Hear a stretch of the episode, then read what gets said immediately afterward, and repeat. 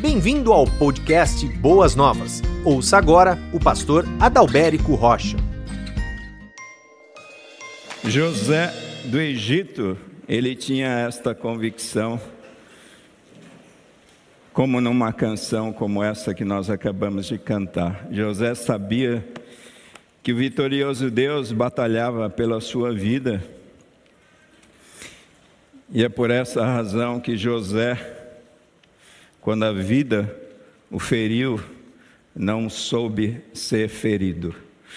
Quando a vida o feriu, José não soube ser ferido. Eu quero falar sobre esse personagem que já falamos tanto aqui, José do Egito. José, filho de Jacó, melhor dizendo assim para nós. E hoje eu tenho uma responsabilidade muito grande, que hoje é o final da série, nós vamos encerrar a série. E agora, José. Então, já quero dar o texto bíblico para vocês. Vocês sabem que a saga de José compreende do capítulo 37 até o capítulo 50 do livro de Gênesis. E eu quero ler apenas capítulo 37, do versículo 12 até o versículo 36. Nós vamos falar da parte 2 de José. Pastor Nassif pregou semana passada sobre a parte 1. Um. E hoje eu quero trazer como título desta reflexão, Quando a Vida nos Fere. O título da nossa reflexão desta manhã, baseado na história de José, filho de Jacó, quando a vida nos fere. Mas antes de lermos o texto bíblico, nós vamos orar. Eu gostaria de ter uma breve palavra de oração e vamos falar com o nosso Deus. Querido Deus e Pai, em nome de Jesus, nós estamos mais uma vez diante da tua palavra, essa palavra que tem grandes lições para as nossas vidas. Essa palavra que tem nos edificado a cada momento que temos contato com ela. E eu oro a Ti neste dia, nesta manhã, pedindo que através da tua palavra, Deus, o Senhor possa promover salvação neste local, mas que através da exposição da tua palavra, o Senhor possa curar corações feridos, corações quebrantados neste dia. É a minha oração, eu oro a Ti no nome de Jesus. Amém e amém.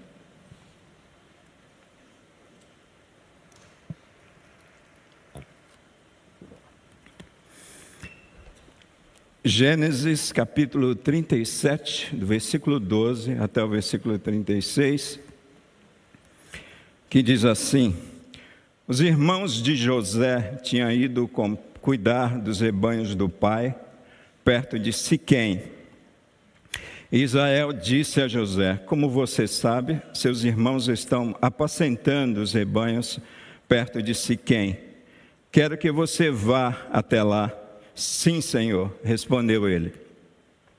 Disse-lhe o pai: Vá ver se está tudo bem com seus irmãos e com os rebanhos, e traga-me notícias.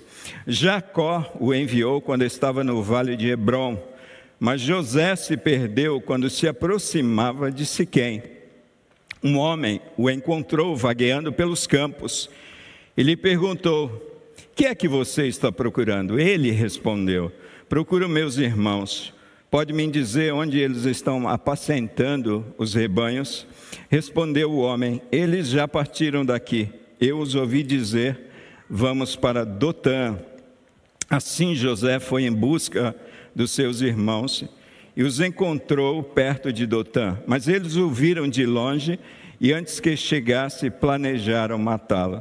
Lá vem aquele sonhador, diziam uns aos outros. É agora, vamos matá-lo, jogá-lo num destes poços e diremos que um animal selvagem o devorou. Veremos então o que será dos seus sonhos. Quando Rubem ouviu isso, tentou livrá-lo das mãos dele, dizendo: Não lhe tiremos a vida. E acrescentou: Não derramem sangue, joguem-no naquele poço no deserto, mas não toquem nele. Rubem propôs isso com a intenção de livrá-lo, e levá-lo de volta ao pai. Chegando José, seus irmãos lhe arrancaram a túnica longa, agarraram-no e o jogaram no poço que estava vazio e sem água. Ao se assentarem para comer, viram ao longe uma caravana de ismaelitas que vinha de Gileade. Seus camelos estavam carregados de especiarias, bálsamo e mirra que eles levavam para o Egito. Judá disse então aos seus irmãos: Que ganharemos se matarmos o nosso irmão e escondermos o seu sangue? Vamos vendê-lo, vendê-lo aos ismaelitas. Não tocaremos nele, afinal é nosso irmão é nosso próprio sangue. E seus irmãos concordaram. Quando os mercadores ismaelitas de Midian se aproximaram, seus irmãos tiraram José do poço e o venderam por 20 peças de prata aos ismaelitas que o levaram para o Egito. Quando Rubem voltou ao poço e viu que José não estava lá, rasgou as suas vestes e, voltando aos seus irmãos, disse: O jovem não está lá, para onde irei agora? Então eles mataram um bode, mergulharam no sangue a túnica de José e a mandaram ao pai com este recado: Achamos isto, veja se é a túnica de teu filho. Ele a reconheceu e disse: É a túnica de meu filho. Um animal selvagem o devorou. José foi despedaçado. Então Jacó rasgou as suas vestes Vestiu-se de pano de saco e chorou muitos dias por seu filho. Todos os seus filhos e filhas vieram consolá-lo, mas ele recusou ser consolado, dizendo: Não. Chorando, descerei à sepultura para junto de meu filho, e continuou a chorar por ele. Nesse meio tempo, no Egito, os midianitas venderam José a Potifar, oficial do Faraó e capitão da guarda.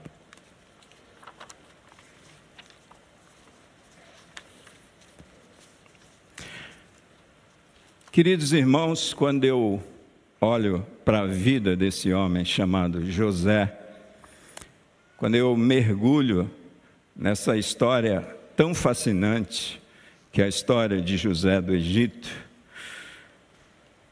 eu percebo que José é como pássaro ferido que não sabe ser ferido. José é como um pássaro ferido que não sabe o ser ferido.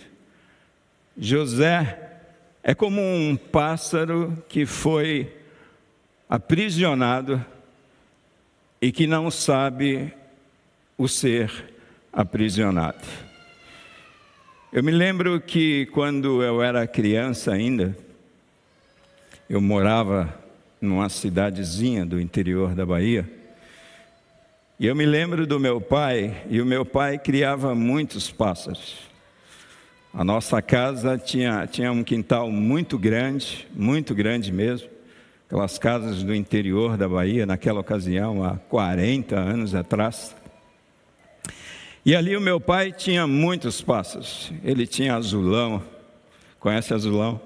Ele tinha curió, tinha coleirinha, tinha canário, tinha cancã, um pássaro que come carne fresca, tinha papa capim, olha só quantos pássaros. E nós tínhamos muitos pássaros ali presos na, naquelas gaiolas. E aqueles pássaros, eles faziam aquela sinfonia mesmo aprisionados. E eu me lembro que eu me tornei um expert em capturar pássaros, mesmo criança, mesmo bem junior, adolescente. Eu me lembro que eu mesmo construía gaiolas, eu construía armadilhas para os pássaros, construía alçapão onde a gente colocava um pássaro. Se você queria pegar canário, você colocava um canário numa gaiola, colocava um alçapão, e ali estava a chama para o canário, e a gente ficava de longe observando a hora que aquele canário pulava dentro do alçapão e era preso. Eu construía também muitas arapucas, mas as arapucas a gente pegava assim, aquelas rolinhas, não pegava muito esses pássaros. E também a gente fazia algumas visgueiras chamadas. Né? Eram galhos de árvores, onde a gente pegava visgo de jaca, sabe? Jaca, fruta. Você corta e sai bastante um leite assim que se torna um visgo e você envolvia os galhos das árvores com aquilo lá e você aprisionava.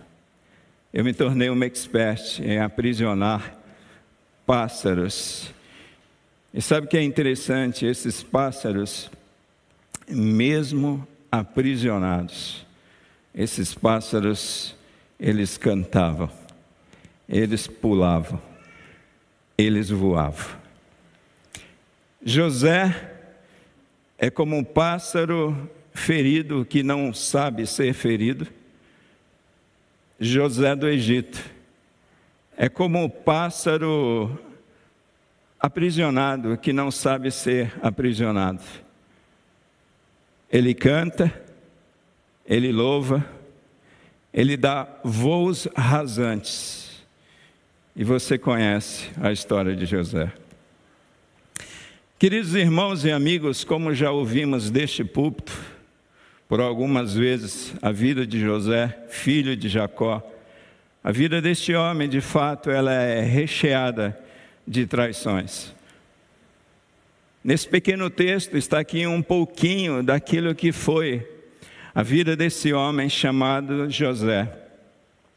É uma vida recheada de traições e, consequentemente, um homem que foi duramente ferido pela vida, ferido por pessoas, ferido pelas circunstâncias da vida. José é um homem fiel a Deus, e vocês sabem perfeitamente disso, que ele nunca deixou de ser fiel a Deus. A vida de José foi uma vida marcada por uma grande promessa, uma grande promessa. José teve sonhos dados pelo próprio Deus de que ele reinaria sobre a sua casa, sobre a sua família, sobre os seus filhos, mas José também reinou sobre um povo e sobre nações, por assim dizer.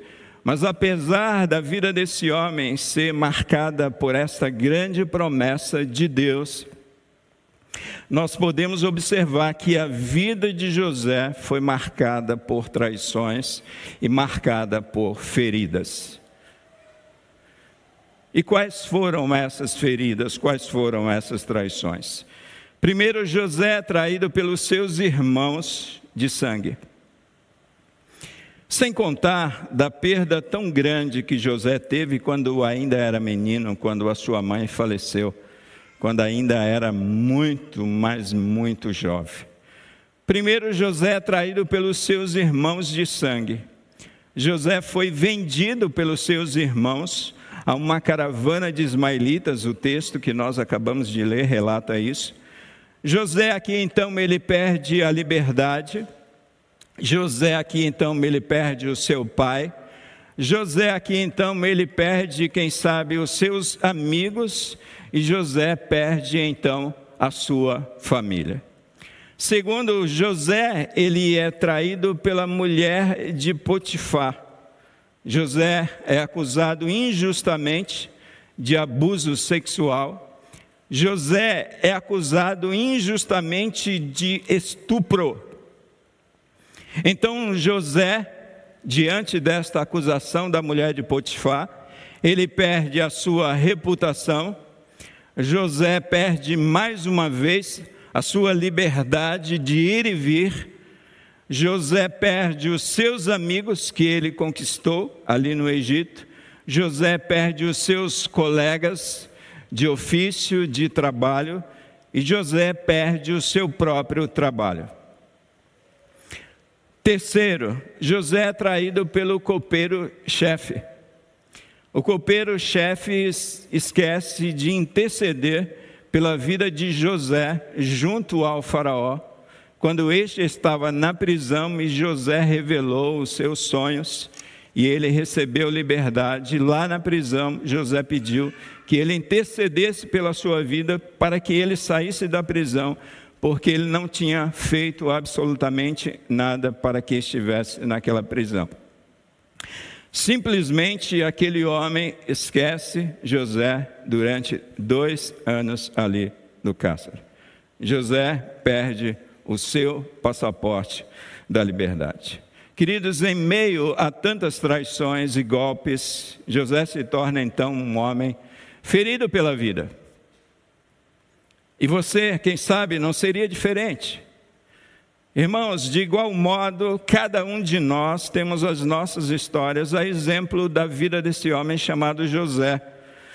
De alguma forma, cada um de nós que estamos aqui presentes neste auditório, cada um de vocês que estão nos acompanhando pela internet, já foi marcado por histórias como essa da vida de José. Quem sabe você sofreu traições de amigos, traições de colegas de trabalho que puxou o seu tapete, quem sabe você, você sofreu traições dentro do seio da sua própria casa, da sua própria família, e quem sabe você sofreu traições de irmãos em Cristo Jesus. Quantas pessoas que foram trapaceadas em negócios realizados por irmãos da mesma fé, irmãos em Cristo Jesus. Quem sabe, amados, vocês sofreram na vida difamações, injúrias, calúnias, mentiras nos relacionamentos. Quem sabe você um dia sofreu uma demissão injusta no trabalho e que você dava a sua própria vida àquele trabalho. Quem sabe você foi rebaixado de posto, de cargo, nesse trabalho que você tinha. Quem sabe você tenha sofrido roubos, quem sabe você tenha sofrido estagnação, quem sabe você tenha sofrido até uma própria falência nos seus próprios negócios. Você fracassou, isso produz feridas em nós. Quem sabe você passou por um período de enfermidades e quem sabe você até convive com enfermidades. Quem sabe nesse tempo que tem sido tão comum o luto, você esteja vivendo momentos de lutos na sua vida. Quem sabe você perdeu um esposo, quem sabe você perdeu uma esposa, quem sabe você perdeu filhos, quem sabe você perdeu amigos e o quanto tudo isso tem o poder de abrir feridas na nossa alma e no nosso coração. Mas quem sabe nesse tempo as feridas que estão sendo abertas no teu coração, na tua vida, são feridas produzidas pela rebeldia dos seus filhos. Quem sabe são feridas produzidas por envolvimento dos seus filhos ou de uma pessoa, de um cônjuge, pessoa que você ama, nas drogas, quem sabe até uma gravidez indesejada na vida de um filho ou de uma filha. Irmãos, quando a vida nos fere, o que nós fazemos? Quando a vida nos fere, e agora, José? Quando a vida te fere, qual o sentimento que você carrega na sua alma? Meu irmão, minha irmã, quando a vida te fere, o que você tem feito da sua existência? O que você tem feito da sua vida?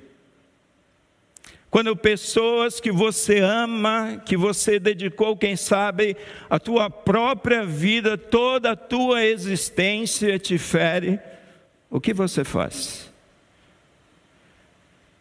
Quem sabe quando líderes ferem o teu coração, o que você tem feito?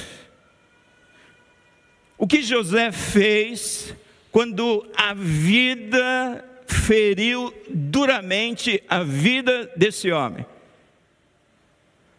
Qual a reação desse homem chamado José?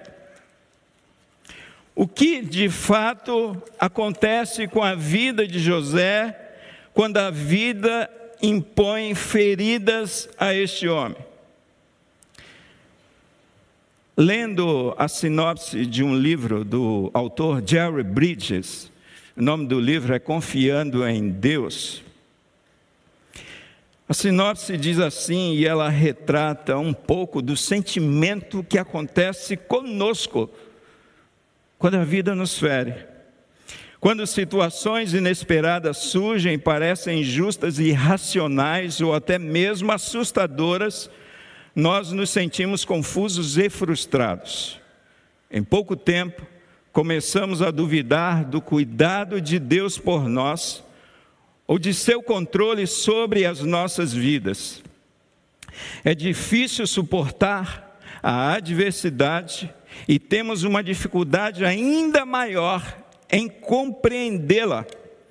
Se Deus estivesse mesmo no controle, porque Ele permitiria um trágico acidente de carro ou a perda de um emprego tão necessário. Como Deus foi capaz de permitir o câncer naquela pessoa amada, ou mesmo a morte de uma criança. Lutando com a questão do cuidado de Deus por nós, acabamos nos perguntamos: por que Deus permite isso? O que foi que eu fiz de errado? Irmãos, quando eu li a sinopse desse livro, parece que é exatamente o sentimento que eu tenho e que cada um de nós temos quando a vida nos fere. Mas vamos à vida de José. Porque quando eu olho para José, eu vejo um homem que foi duramente, amados, ferido pela vida, ferido por pessoas que ele amava, ferido por pessoas que ele colocou a sua confiança, ferido por pessoas que ele dedicou a sua vida, a sua existência, os seus valores, os seus princípios. Mas esse homem, ele nos surpreende quando a vida o fere. É por isso que eu falei no começo da minha exposição que José é como o pássaro ferido mas que não permite o ser ferido. José é como o pássaro que foi aprisionado, mas que não sabe ser aprisionado. E aqui eu quero tirar apenas três lições importantes para as nossas vidas quando a vida nos fere. E a primeira lição que eu tiro é que quando a vida nos fere, é tempo de seguirmos em frente. Quando a vida nos fere, é tempo, amados, de seguirmos em frente.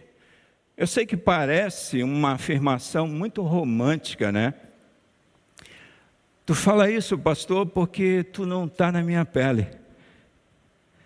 Você fala isso, pastor, porque você não sabe o tamanho da ferida que foi aberta no meu coração, na minha alma.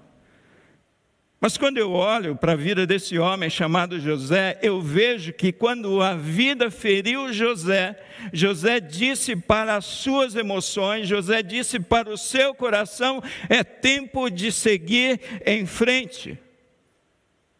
Queridos irmãos, quando nós olhamos a história desse homem, nós percebemos que José do Egito, José filho de Jacó, ele tinha todas as razões do mundo para estagnar, para parar, para desistir de tudo, para jogar a toalha, para desistir da própria existência.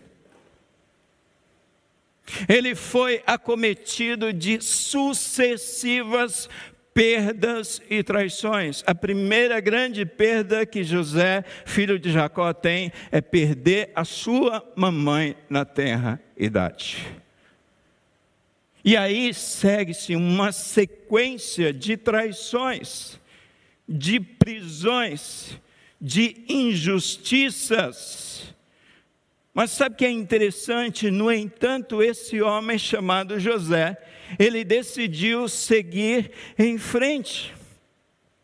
E aí, quando eu estava estudando a história da vida de José, eu percebo que esse homem não permitiu que as lutas, que as aflições, que as tragédias paralisassem a sua vida. Porque quando nós observamos todo o enredo, toda a narrativa, nós percebemos que esse homem, ele estudou, nós percebemos que esse homem chamado José, ele trabalhou, nós percebemos que José constituiu uma família, nós percebemos que José deixou de ser adolescente, se tornou um jovem, se tornou um homem adulto, se tornou um homem grande em maturidade na profissão e na fé quando a vida nos fere, é tempo de seguirmos em frente. Aí eu me lembrei da história de um homem chamado Josué. E vocês se lembram que Josué, no capítulo 1 de Josué, nós encontramos esse personagem paralisado, desanimado, desacreditado. E por três vezes Deus exorta Josué a ter bom ânimo.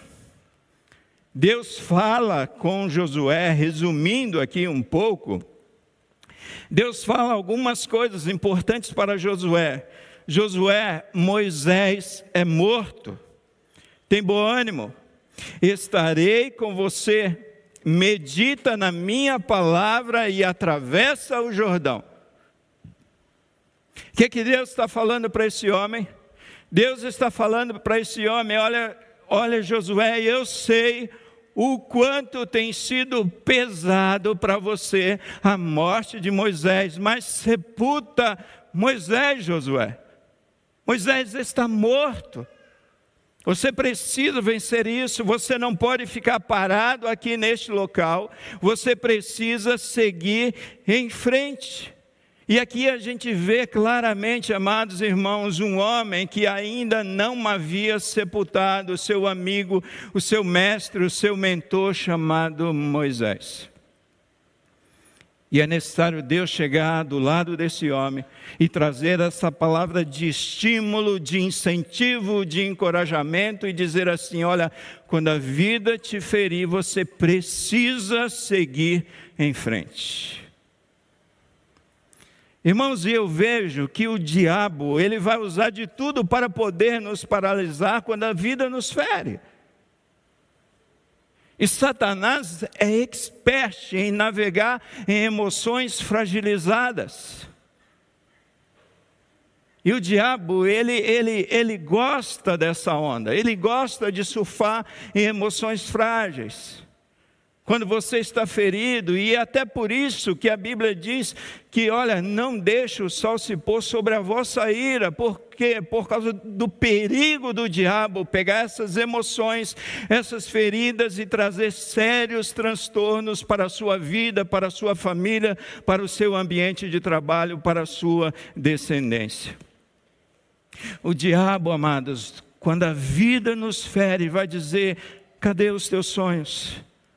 Você está sozinho. Isso não é sonho, isso é pesadelo. Você é um menino tolo. Olhem as, olha as cadeias, olha a prisão. Cadê o teu Deus? O teu Deus te abandonou, o teu Deus esqueceu de você. A tua religião não vale nada, o diabo vai trabalhar em cima de tudo isso para te paralisar. E o que eu aprendo com José do Egito é que quando a vida nos fere, é tempo, amados, de nós seguirmos em frente. E aí eu me lembrei de Davi, quando Davi ele lida com a questão da morte do seu filho com Batseba. A gente encontra em 2 Samuel capítulo 12, versículo 19 e 20, que diz assim: Viu, porém, Davi que os seus servos falavam baixo, e entendeu Davi que a criança estava morta, pelo que disse Davi a seus servos: Está morta a criança. E eles disseram: Está morta. Então Davi se levantou da terra, se lavou, se ungiu e mudou de roupas e entrou na casa do Senhor e adorou. E foi à sua casa e pediu pão e lhe puseram pão e comeu. Olha só o que acontece com a vida desse homem quando ele foi ferido. Porque é impossível, amados, nós não sermos feridos com a perda de um filho, por mais que esse filho tenha sido fruto do nosso pecado. E aí a gente observa no finalzinho, no último versículo, as ações de Davi. Um homem que não ficou paralisado, mas um homem que teve ação, e ele se levantou da terra, ele se lavou, ele se ungiu, ele mudou de roupas, ele entrou na casa do Senhor, ele adorou, ele foi à sua casa, ele pediu pão, ele comeu o pão. Irmãos, nós precisamos não permitir que as feridas da nossa vida paralisem a nossa vida.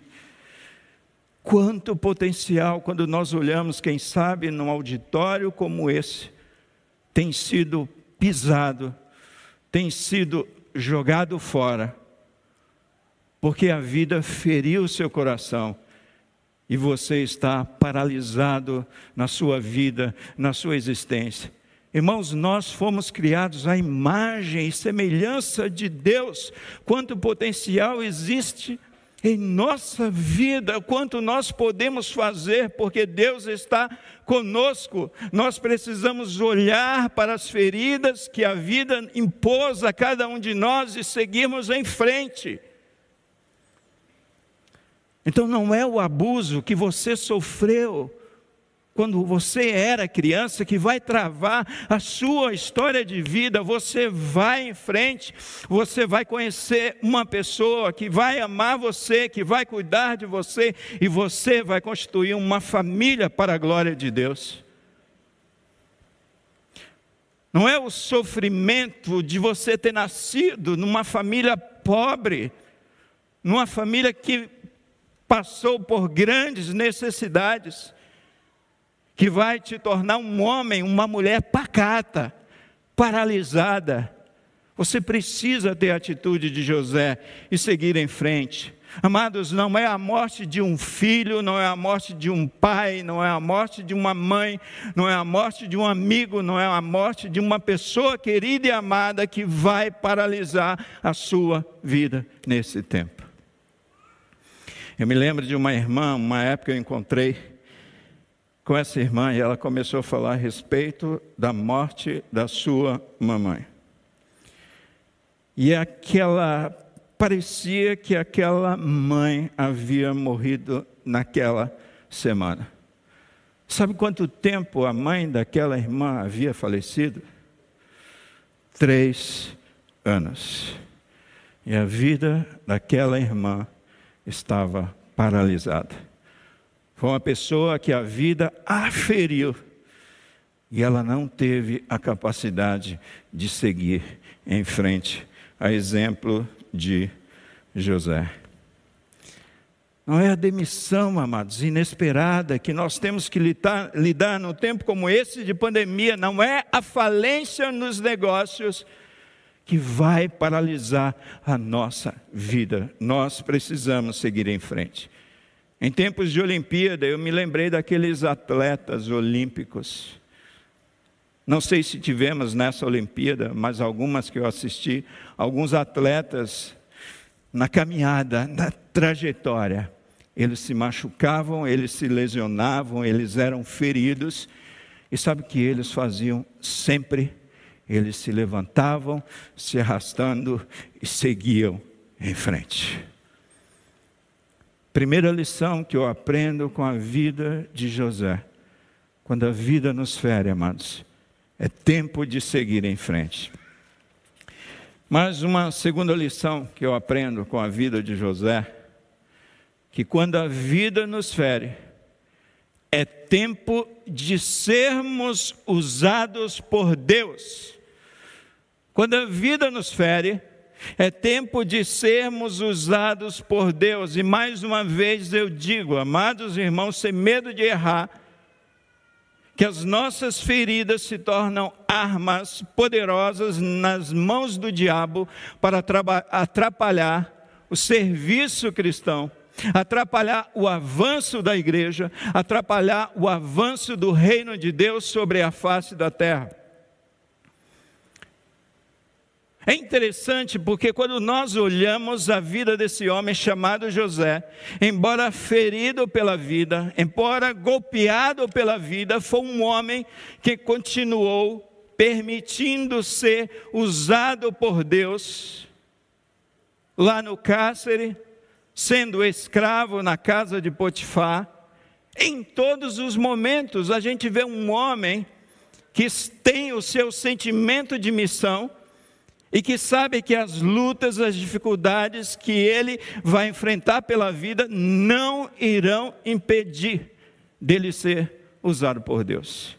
Mas o que parece que acontece sempre o contrário. Quando a vida nos fere, muitas vezes a gente murcha na fé. Quando a vida nos fere, muitas vezes a gente deixa de louvar a Deus, a gente deixa de adorar a Deus, a gente deixa muitas vezes de estender a mão, a mão amorosa do Senhor através da minha vida para acolher pessoas, para abraçar as pessoas, porque eu estou ferido, porque eu estou magoado. Observe, amados.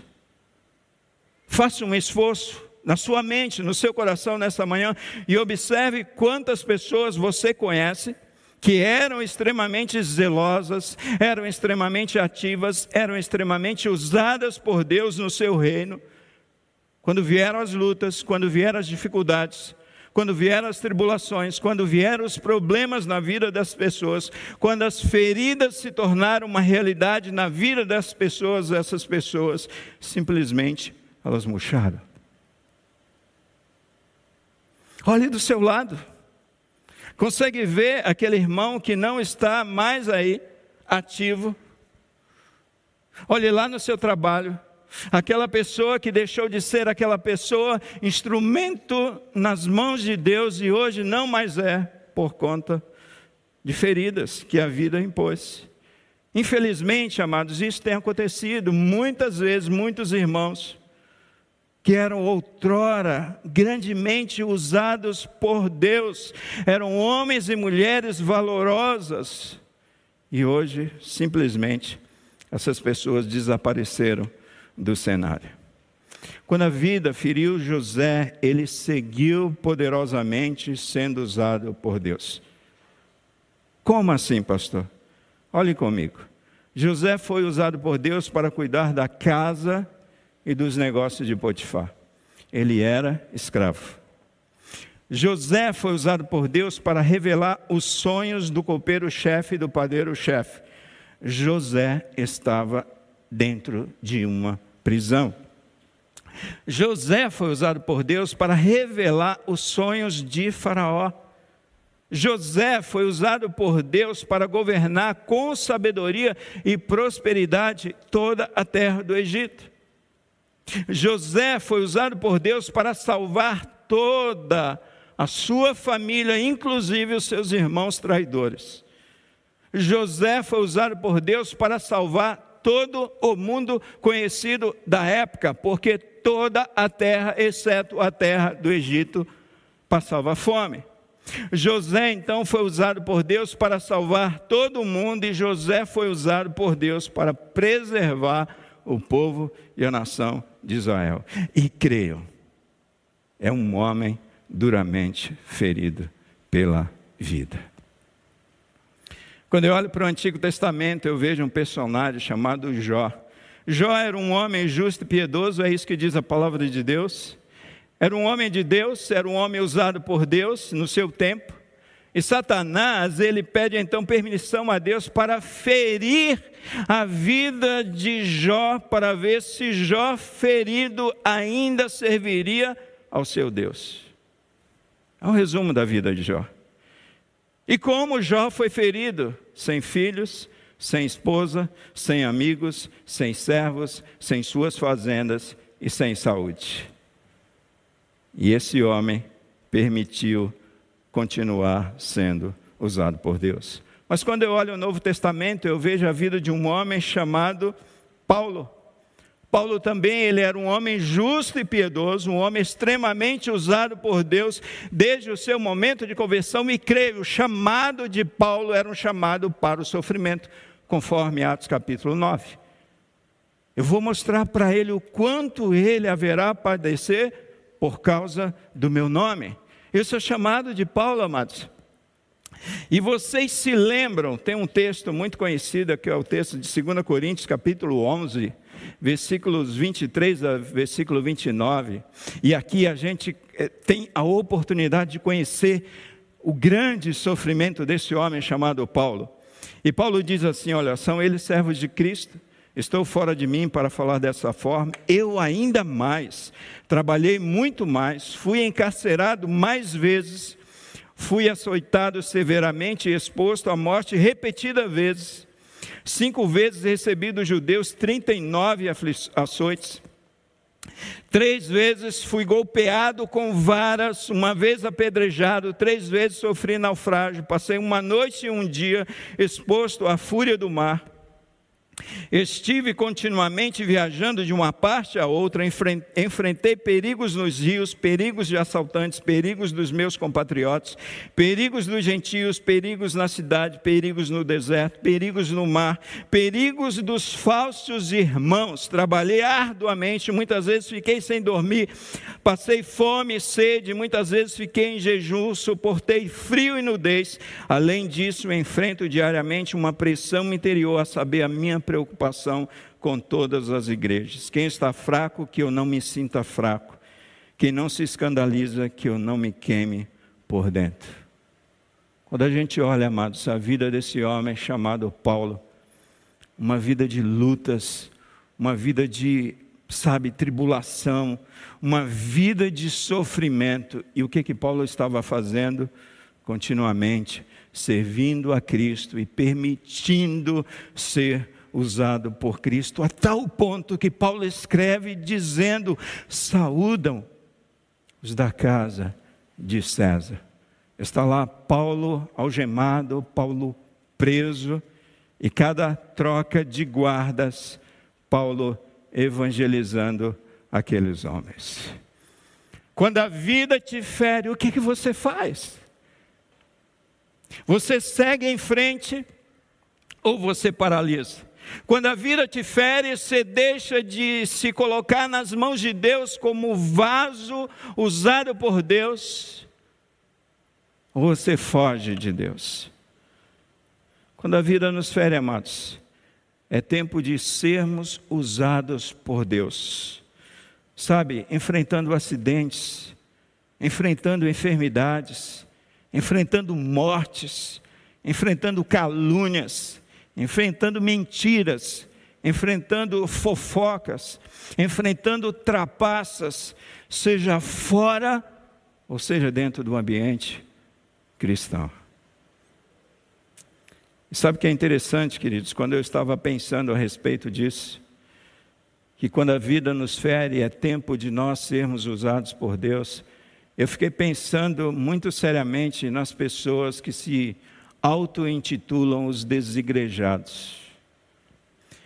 E grande, eu não digo todos, mas grande parte dos desigrejados é um exemplo clássico de pessoas que foram feridas pela vida, pessoas que foram feridas por pessoas, pessoas que foram feridas em ambientes religiosos, em ambientes cristãos, foram feridas pelos seus irmãos, quem sabe feridas pelos seus próprios líderes, e essas pessoas hoje não são mais usadas por Deus.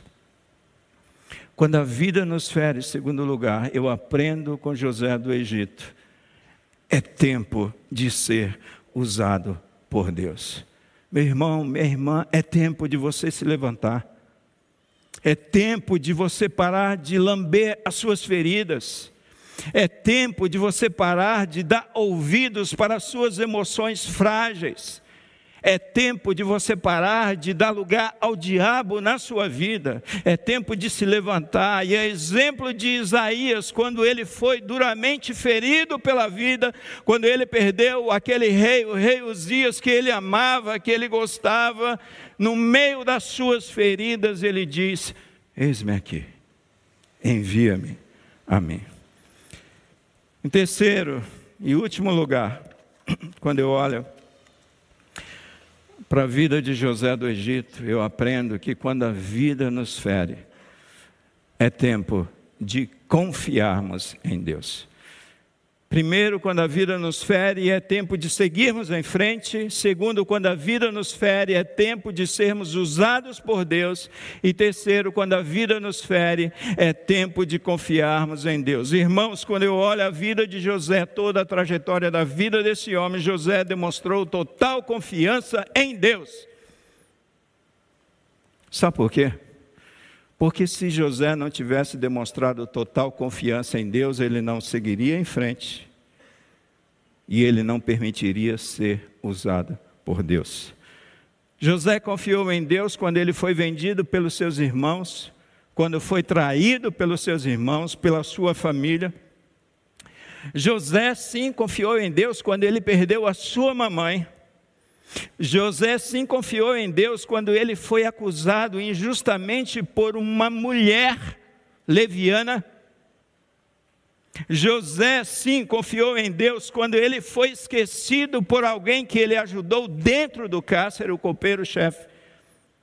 José, sim, amados, ele confiou em Deus quando a fome seria uma realidade em toda a terra José confiou em Deus quando sobre os ombros de José repousava uma grande missão de cuidar de todo o mundo conhecido e não somente do Egito. Amado, José, ele confiou em Deus mesmo quando a vida feriu esse homem intensamente. José confiou em Deus quando a vida dizia não, não, não e não. José, ele confiou em Deus mesmo quando o mundo caía ao redor de José. E quando eu estava pensando nessa frase, porque amados, às vezes a gente vai lidando com tantas situações difíceis na vida, é morte, sabe, é, é instabilidade na família, são doenças, sabe, às vezes dificuldades que você lida no próprio ministério. Tem épocas que parece que literalmente o mundo cai ao nosso redor. E aí eu estava me lembrando daquela canção do Livres para Adorar, um grupo e do Juliano Som. Aquela música Quando o Mundo Cai ao Meu Redor. E o Juliano, nós estudamos juntos no seminário. Nós fizemos a Faculdade Teológica Batista de São Paulo. E ali, eh, o Juliano, o som, eu já via um grande talento. Eu me lembro que nós tínhamos uma matéria, culto e liturgia que a gente, quando vai para o seminário, a gente tem que aprender a fazer um culto, temos que aprender toda a liturgia. Muito querido Emisson Justino, que foi professor nosso, quem conheceu o Emisson Justino aqui, eu acho que poucos, quem sabe, né? Mais pessoal voltado para a música. Mas muitas canções foram traduzidas do inglês para o português pelo Emisson Justino. E ali, aquele culto que nós fizemos, né, que era uma liturgia avivada, e eu vi o Juliano Som naquele piano e tocando. E eu pensei comigo: esse rapaz tem um grande talento. O tempo passou, ele compôs uma banda, um ministério que atua grandemente no Piauí, no, na área social. E ele, não sei se ele compôs essa canção, mas essa canção faz parte daquele trabalho, daquele disco Mais um Dia, daquele CD Mais um Dia. E o Juliano, dando uma entrevista, ele fala a respeito de um amigo que cresceu na igreja, sumiu, voltou, voltou com problemas, voltou com dificuldades, estava vivendo um momento muito, muito difícil, sumiu novamente e quando ele recebe a notícia a respeito da vida desse amigo que cresceu junto com ele no ambiente cristão, ele recebe a notícia que aquele amigo havia tirado a sua própria vida. Daí vem a inspiração para canções como essa. Disseste que a vida, que nunca me deixaria, disseste que a vida me abalaria, disseste que no mundo eu teria aflições, mas eu sei, quando o mundo cai ao meu redor, teus braços me seguram. Quando o mundo cai ao meu redor, és a esperança para mim. Quando o mundo cai ao meu redor e as forças se vão, eu encontro abrigo em ti, segura-me, segura em minhas mãos.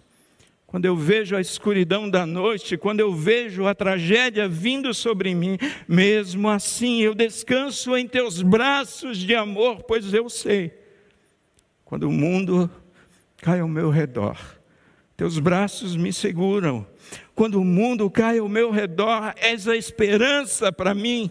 Quando o mundo cai ao meu redor e as forças se vão, encontro abrigo em ti. Segura-me, segura em minhas mãos. E a música segue dessa maneira.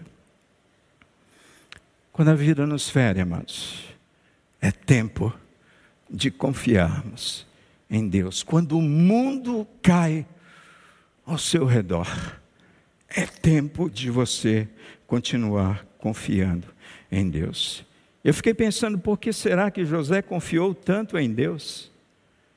Irmãos, com toda certeza, esse homem conhecia o Deus de seu bisavô Abraão. Esse homem conhecia o Deus de seu avô Isaac. E esse homem conhecia o Deus de seu pai Jacó. É por isso que, a despeito de todas as desgraças que cercaram a vida deste homem, este homem permanecia confiando em Deus, mesmo quando a vida lhe impôs sofrimentos. Lembrando novamente o autor Jerry Bridges em seu livro Confiando em Deus quando a vida nos golpeia, aflige e fere.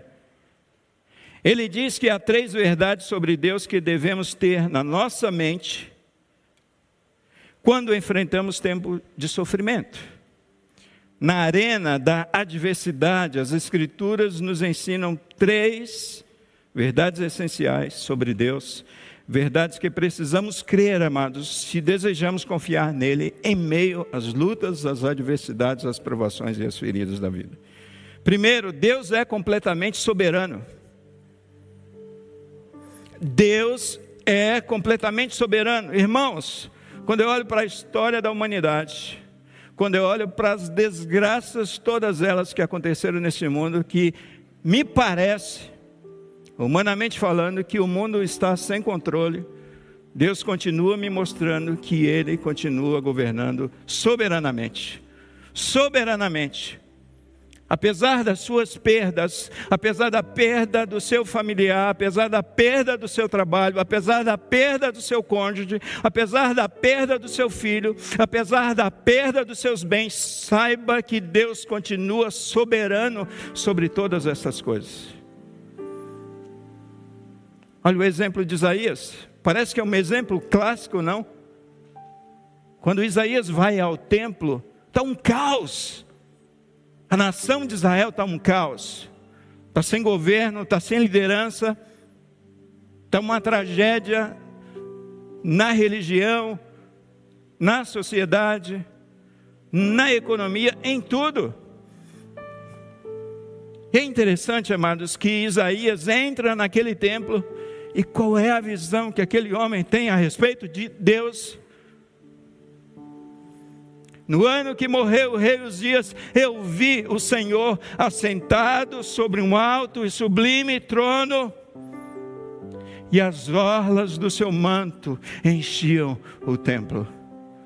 Isaías teve a visão da soberania de Deus, a falta de controle na terra, mas não uma falta de controle dos céus, amados. Há caos na terra. Os homens estão em crise, mas Deus não está em crise, Ele governa soberanamente. Olhe na linha do tempo toda a história do povo de Israel, amados. Um Deus soberano sobre tudo que estava acontecendo na vida daquele povo e Deus usando até o ímpio, as situações adversas, as circunstâncias, para cuidar do seu povo. Primeira verdade que eu preciso saber. A primeira verdade, Deus é completamente soberano. E aí você deve confiar nele. Deus é infinito em sabedoria, segunda verdade que o Jerry Bridges aponta para nós confiarmos em Deus. Deus é sábio, amados. Pensa nessa história de José. Como você traçaria esse plano de ele se colocar como governador do Egito, como, como aquele que salvaria o seu povo? Pensa aí, começa a pensar. Será que você faria como Deus fez? E Deus usou o mal realizado pela vida dos seus irmãos. Deus usou o mal realizado por uma mulher leviana. Deus usou o mal usado por alguém que foi favorecido por ele dentro do cárcere. Deus usou o mal a favor da vida de José. Isso mostra não somente um Deus soberano, mas mostra um Deus sábio e infinito em sabedoria. Mas em terceiro e último lugar, Deus é perfeito em amor. Irmãos, Deus não é que Ele tem amor, a Bíblia diz que Ele é amor e que Ele nos ama. Então, o fato de você ter sido ferido pela vida, pelas circunstâncias, por pessoas, o fato de você ter sofrido perdas grandes na sua vida, não significa dizer que você está deixando de ser amado por Deus, mas que Deus te ama e que você precisa confiar nele.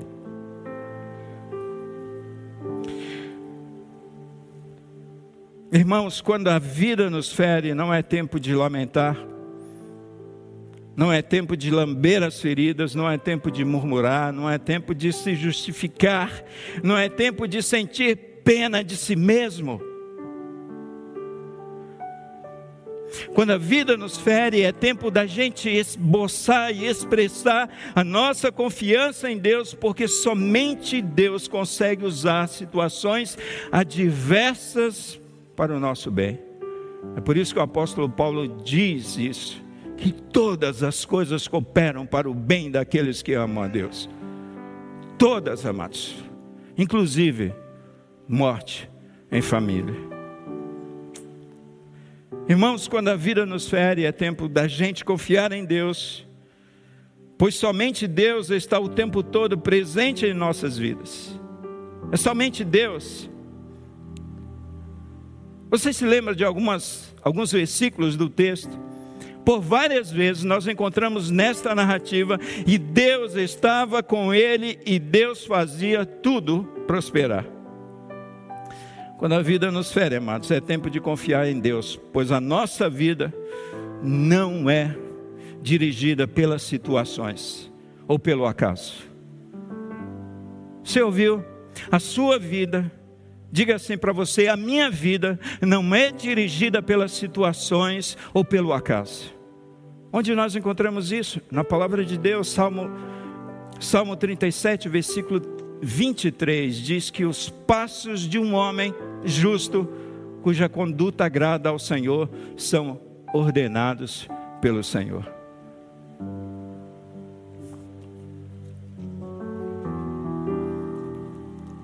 Eu preciso concluir, né? Deu horário.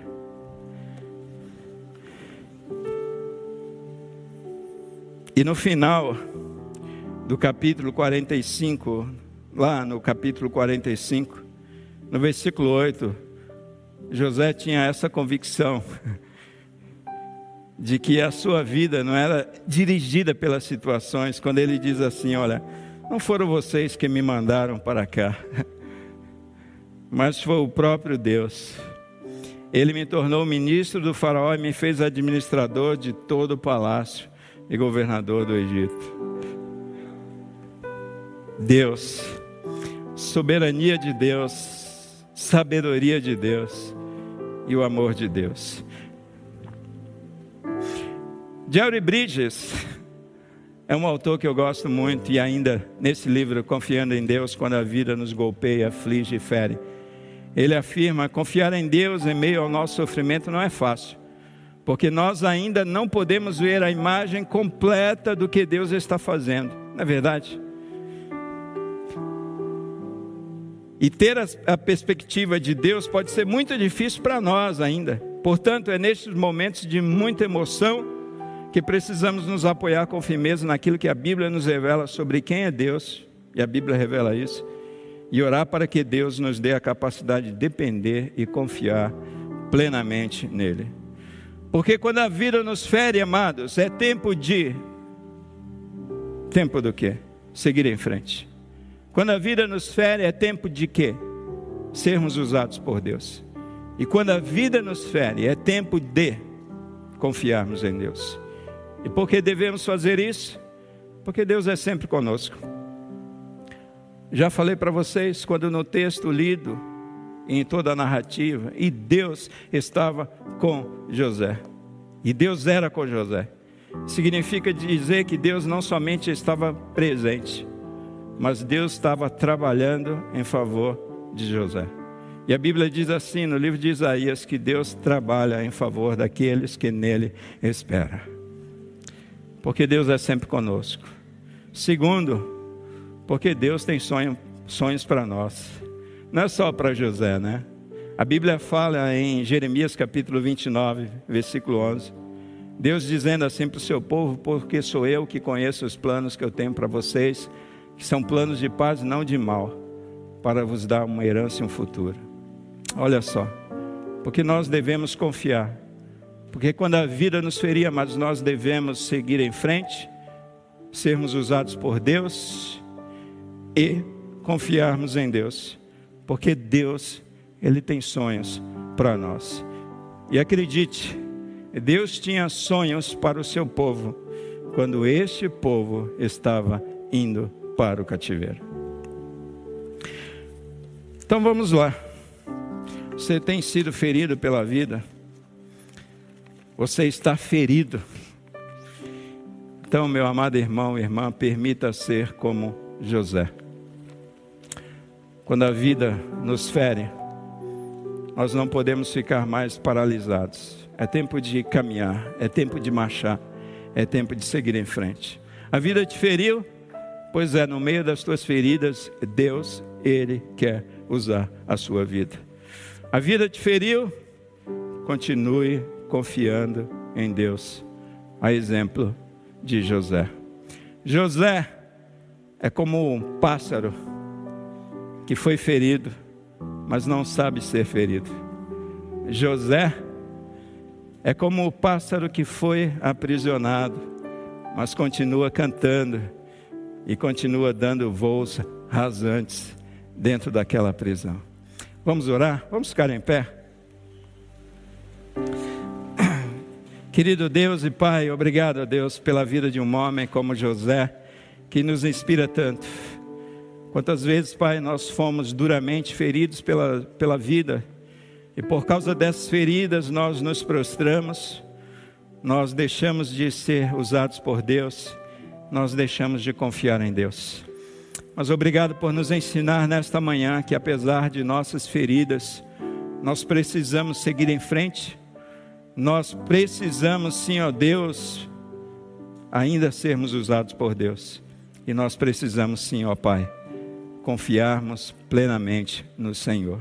Nos ajuda, porque nós somos e fomos feridos muitas vezes pelas nossas vidas, pelas pessoas, pessoas que amamos, inclusive, ó Deus. Nesse tempo, visita, Pai, cada coração Visita cada coração ferido, Pai, e produz a cura a partir da tua palavra e a partir da vida de José, para a glória do teu nome. Esse é o meu desejo e oração. E nós oramos no nome de Jesus. Amém. Amém. Você ouviu o podcast Boas Novas? Venha conhecer a nossa igreja. Estamos localizados na rua Marechal Malé 611, Parque de Vila Prudente, São Paulo. Esperamos por você!